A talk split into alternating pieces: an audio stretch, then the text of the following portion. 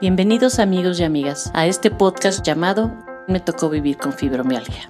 Un espacio donde podrás encontrar a alguien como tú, con tus mismos dolores, dudas, miedos y sentimientos. Formaremos un lazo para cada día tener más fuerza y seguir adelante. Este espacio es también para personas que tienen a alguien en su vida que lo padece y quieran comprender un poco más de sus sentimientos. Yo soy tu amiga Gina Elvira y los estaré guiando y acompañando en este viaje de aprendizaje por el que nos ha tocado vivir. Bienvenidos. Hola amigos y amigas, soy Gina Elvira. Bienvenidos a nuestro primer episodio. También me tocó vivir con fibromialgia. Fibro para los cuates. Hoy hablaremos de las posibles causas por las cuales se puede llegar a padecer esta intrigante enfermedad. ¿Y por qué este adjetivo? Bueno, porque es una enfermedad que la gente no está muy enterada de ella, a veces ni los doctores la comprenden porque no existe un análisis clínico que diga tienes fibromialgia. Más bien, se diagnostica por descarte. ¿Qué quiere decir eso? Bueno, pues que se van haciendo otros estudios y al hacer esos estudios van descartando otras posibles enfermedades y al final se llega a la conclusión que luego vamos a ir platicando punto por punto de por qué te diagnostican fibromialgia. En este episodio me acompañan mis hijas Julieta y Gina, que son mi fuente de apoyo más confiable. Estaremos platicando un poco sobre las preguntas que nos hacemos cuando empezamos a sentir cosas que no habíamos sentido nunca. ¿Por qué? ¿Por qué a mí? ¿Qué es esto? ¿Qué me sucede? ¿Estoy loca? ¿Nadie me cree? ¿No sale nada? Todos dicen que estoy bien. Todo ese tipo de cosas es, es un poco intrigante, pero, pero lo vamos a ir desglosando y ojalá tengan la, la suerte de que cuando, si lo tienen, se lo hayan diagnosticado rápido porque es muy desesperante no, no saberlo yo voy a contar un poquito las causas por las que yo creo, porque nadie te puede decir realmente por qué te da, pero es una cantidad de, situaciones que suceden en tu vida que se van, digamos que haciendo como, como una paredcita y esa paredcita llega un momento que tú truena, ¿no? Este, en mi caso, fueron diferentes cosas las que pasaron. Por nombrar algunas, yo mi madre murió cuando apenas iba a cumplir 60 años, fue algo fuerte para mí. Este, yo no vivía en, en la ciudad donde vivía mi mamá y vivía muy lejos, vivía del otro lado del mundo básicamente. Y entonces para mí fue muy fuerte el, gracias a Dios pude estar con ella un tiempo, pero me tuve que regresar y como que no cerré ese círculo de, de, de terminar de estar con mis mis hermanos, con mi papá, después de la muerte de mi mamá. Y eso fue pues, algo que lo, tuve que, que, afrontar sola.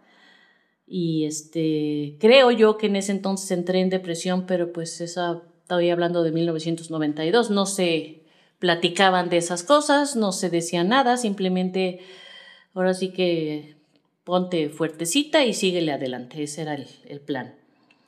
Después, estando allá en donde yo vivía, tuve un problema con, mis uñas, con mis uñas de los pies, en fin, fue una historia muy larga, me tuvieron que operar, fue una operación dolorosa, también no esperaba yo sentir lo que sentí en ese momento.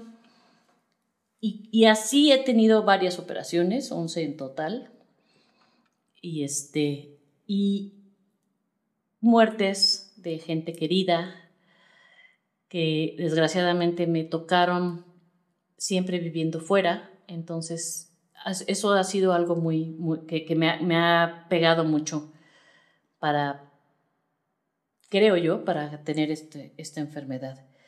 Y yo creo que se desencadenó con un, una operación que tuve en la cual no me pudieron anestesiar, solamente fue anestesia local, no me durmieron y eso me provocó una ansiedad tan espantosa que salí de la operación que duró dos horas literalmente temblando. Y ¿De qué fue la operación? Me injertaron hueso en la mandíbula superior e inferior de la boca. mi, yo perdía hueso en mis, de mis dientes y fue una operación que me la hicieron este, en la UNAM, porque en ese momento no tenía yo los medios para ir con un médico particular y eh, como estás en la escuela, estás en la UNAM, no te pueden anestesiar. Eh, dormir, pues, completamente, solamente te ponen anestesia local porque estás en una escuela, no estás en un, hospital. Entonces fue una, una situación muy, muy, muy traumante porque yo, aunque realmente dolor no sentí, pero fue estar oyendo con mis ojos cerrados porque te ponen un campo estéril en la cara, eh, al médico maestro que le decía a la doctora alumna, eh, cuidado por acá, no raspale aquí, cuidado acá, la membrana, y yo empecé a oír cosas que en ese momento pensé que estoy haciendo aquí, y, me entró un pánico muy fuerte y me, digo, la operación en general todo estuvo muy bien, pero en ese momento que a mí me operaron en noviembre, este, fue algo fuerte, como siempre, perdón, lo pasé de, pues ya, ok, ya pasó, no pasa nada, este, vamos para adelante. Supongo que la, ese nervio que sentiste fue como el descontrol de dejar tu dejar esa responsabilidad a, a unas personas que no conoces para injertar hueso en tu cuerpo. O sea, es una situación en la que nadie quiere estar y que te fuiste sola, ¿no? Nadie te acompañó. No, sí fue tu papá conmigo, ah. pero estaba yo sola ahí adentro, no lo dejaban entrar a él. Ah, bueno, qué bueno que te... Yo no sabía que te había acompañado. Sí, sí me acompañó pero aún así, pues sí es algo que no te lo, no te lo, yo normalmente, como me han operado muchas veces, siempre trato, cuando me van a operar de algo, siempre me explican, te voy a hacer esto, esto y esto. Entonces, mi mente, mi cerebro funciona de que yo me voy haciendo a la idea de lo que me van a hacer.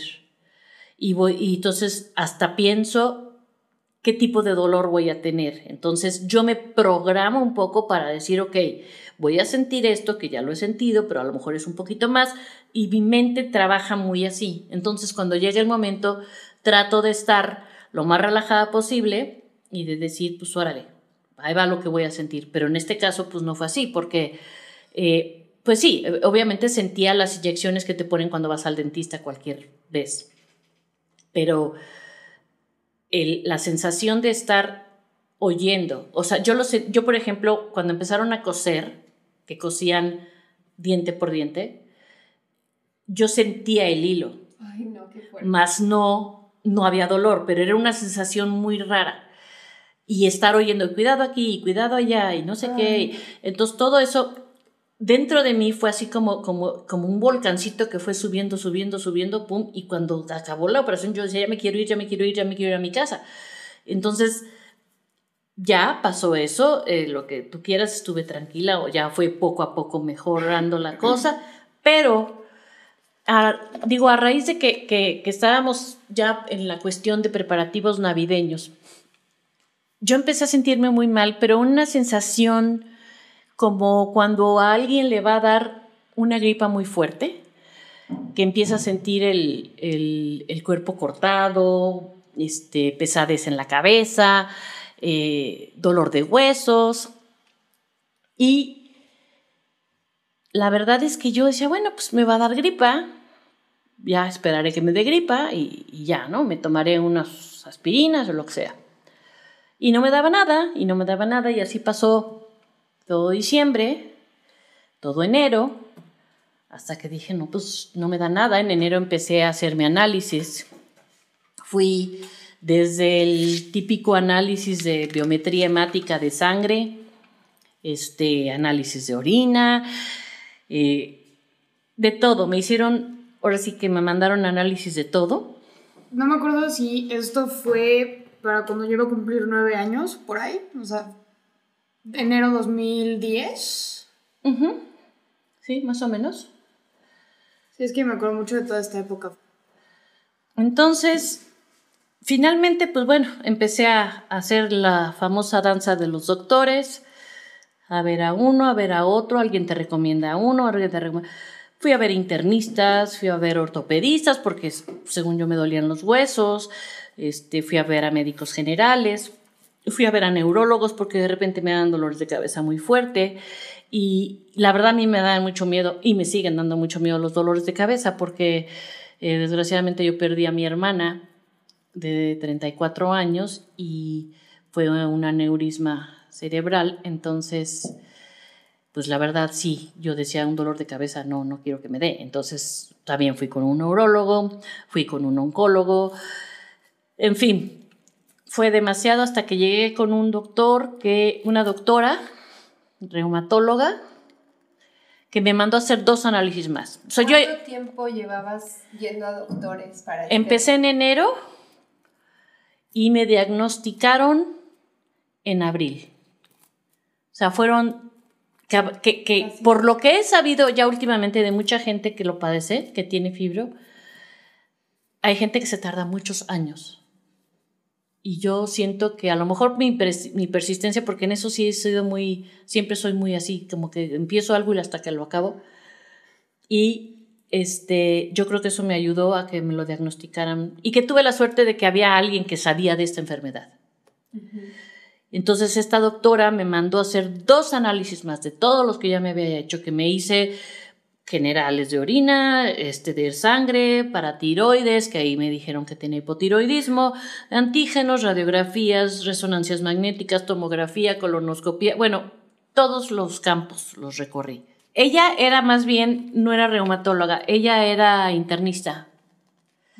Entonces, muchas veces los médicos internistas eh, ven como que un mar, o sea, como que tienen un abanico un poquito más amplio para ver las enfermedades, no se enfocan en su especialidad pero esta enfermedad eh, es reumatológica. La fibromialgia es una enfermedad reumatológica que se puede confundir mucho con lupus, porque el lupus tiene también mucho los síntomas de la fibromialgia, o con la artritis reumatoide, o con la artritis psoriásica. Pero finalmente me hicieron estos estudios, descartaron esos esas enfermedades, porque esas enfermedades sí salen en estudios de sangre, y finalmente me dijeron, ahora sí que te tengo la buena y la mala, y la buena es pues ya sé lo que tienes, que en ese momento verdaderamente me sentí aliviada, porque yo pensé que estaba mal de mi cabeza y dije, no puede ser que yo me sienta mal y que nadie me diga que tengo nada. Y este, cuando me dijo, tienes fibromialgia, yo había oído hablar un poquito, no he oído hablar, había oído el nombre, pero en inglés, fibromyalgia y no sabía qué era. Y me dijo, no se quita, pero se controla. Es una enfermedad reumatológica y este, ibas a tomar tal medicamento. En ese momento me recetaron lírica. Lírica, yo me metí a investigar y es un medicamento que se le daba originalmente a la gente con Parkinson. ¿Y por qué te lo dan a ti con fibromialgia? Porque es un, un medicamento que aplaca un poco el sistema nervioso del cuerpo. Entonces, el dolor que sentimos con la fibromialgia es como es las terminaciones nerviosas que las tenemos en todo el cuerpo, de repente como que yo siento en mi mente que se expanden, como si fueran unos cablecitos que se pelan. Entonces, te dan medicamentos como para ayudar a que esos cablecitos, como los veo en mi mente yo, se alineen donde deben de estar y calmen el dolor. Entonces, yo creo que, o sea, obviamente yo soy, esta es mi experiencia, para ustedes se las digo, ahora sí que con todo corazón, porque cada quien tenemos diferentes cosas, cada quien padecemos de diferentes traumas o de diferentes sustos o de diferentes eh, formas de, de, atacar o de, o de ver un dolor, una enfermedad, pero eh, lo que yo quiero lograr con esto es, ojalá que tuviera yo un feedback de ustedes, que me contestaran, ¿sabes qué? Yo también sentí lo mismo, ¿sabes qué? No, fíjate que yo también sentí esto otro.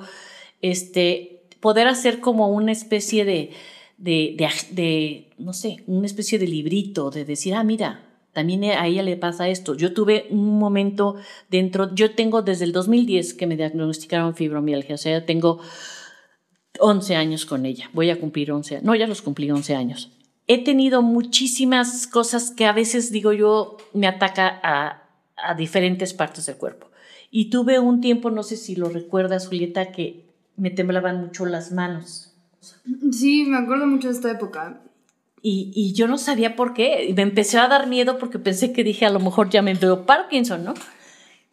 Pero no, o sea, fui con el doctor y me dijo, no, que era parte de la fibra. O sea, no es que sea parte de la fibra, pero como la fibromialgia, digamos que sus salidas, cuando te dan estos, lo que le llaman los doctores episodios, a veces van directo al cuello, por ejemplo, la parte baja del, del, cuello, los hombros, sientes como si traes una losa encima de ellos, a veces van a los brazos, en las partes internas de los brazos parece que te fuiste a golpear ahí, no sé, contra la pared, o las manos o los dedos. Es así como una sensación de diferentes cosas que por épocas cambian. A veces va hacia los pies, a veces va hacia las manos, a veces va hacia a la espalda y a veces cuando te da un episodio fuerte es todo el cuerpo. Entonces lo único que yo les puedo decir es que obviamente me dio depresión, una depresión muy fuerte, bajé 14 kilos, yo daba clases de baile flamenco, no pude regresar a dar las clases, eso me, me, me, me bajó mucho mi autoestima. Y estamos hablando que desde el 92 que tuviste tu primer depresión, se fue construyendo como una torre de... De cositas, de, de, de, sucesos. De sucesos que, que, llegaron a este punto de implosión. Exactamente. Tuviste que cambiar toda tu vida. Cambiar, cambiar mi vida, cambiar... Em, obviamente no podía yo comprometerme a, a dar unas clases sin saber cómo me iba a sentir ese día. Entonces fue un poco frustrante. Eh, sentía yo que si hacía, no sé, cualquier cosa, un, hacer mi cama, vaya. O sea, hasta de cuenta que termino de hacer mi cama sudando. Y me empecé a sentir como enojada conmigo misma. Como que empecé a decir, me choca! ¿Por qué esto? ¿Por qué a mí? ¿no? Yo que siempre bailé, yo que siempre jugué, eh, fui muy activa y, y hice mucho deporte. ¿Y por qué? Yo agradezco mucho que estén aquí conmigo en este primer episodio porque eh, siento el apoyo, que eso es bien importante. He ido a varios congresos de fibromialgia, varias exposiciones donde van familiares, donde tengo amigas que, que sus familias no le creen, que se sienten totalmente aisladas, que se tienen que aguantar su dolor porque el marido no les da el dinero para comprar un medicamento. Entonces me siento muy afortunada, por eso también decidí hacer esto, porque creo que es bien importante que te sientas más que nada validada, que, que, que, la gente que está a tu alrededor te crea, te crea porque no tienes por qué mentirles, te crea y, y, y, y te diga, ok, te doy tu espacio, tranquila, no hay problema, te apoyo. Eso es lo importante de esto. Como me dijo mi psiquiatra, acuérdense que esta enfermedad, precisamente por todo lo que nos ocasiona de depresión o de, de, tristezas y de bajones y de cambios en nuestra vida nos, nos lleva o nos conlleva a, apoyarnos en un, en, una, en un psiquiatra o en un psicólogo o así, tener un apoyo extra. Y eso es bien importante. Y cuando yo llegué la primera vez con el psiquiatra, él me dijo que iba yo muy enojada con la vida y que tenía yo muchas culpas. Entonces yo le dije, pues sí, pues sí, sí estoy enojada, sí, me duele todo, sí, y casi, casi le digo a usted qué le importa. Pero me dijo, ¿sabes qué? Tengo que tratar de soltar. De soltar quiere decir, ok, quererme y decirme, se vale que me sienta mal. Se vale que me voy a quedar echada en mi cama media hora más o una hora más o todo el día, no me interesa. Pero, y lo importante ahí es que a tu alrededor tengas una buena base que te digan, sí, no hay bronca, sí, está bien, sí, consiéntete, sí, quiérete. Porque es muy triste cuando nadie te cree. Es muy triste cuando tienes que sonreír y hacer cara de no pasa nada cuando por dentro no puedes más del dolor. Pues yo creo que hoy voy a cerrar así diciéndoles que aquí estoy, que lo que necesiten de apoyo, lo que necesiten de, pues de fuerza, de, de, ánimo. Ahora sí que estoy a sus órdenes. Este es el primero de, espero, muchos que hagamos y que finalmente, aunque no nos vamos a curar, pero que podamos vivir con ella. Entonces, como complemento de este podcast, pueden también seguir mi blog en Tumblr y la dirección es me tocó vivir con fibromialgia.tumblr.com. Ahí pueden a ustedes este, hacer algún tipo de comentario o darme ideas también de lo que quieran escuchar y pues estar más en contacto. Les doy las gracias por su atención y les deseo muy bonita semana.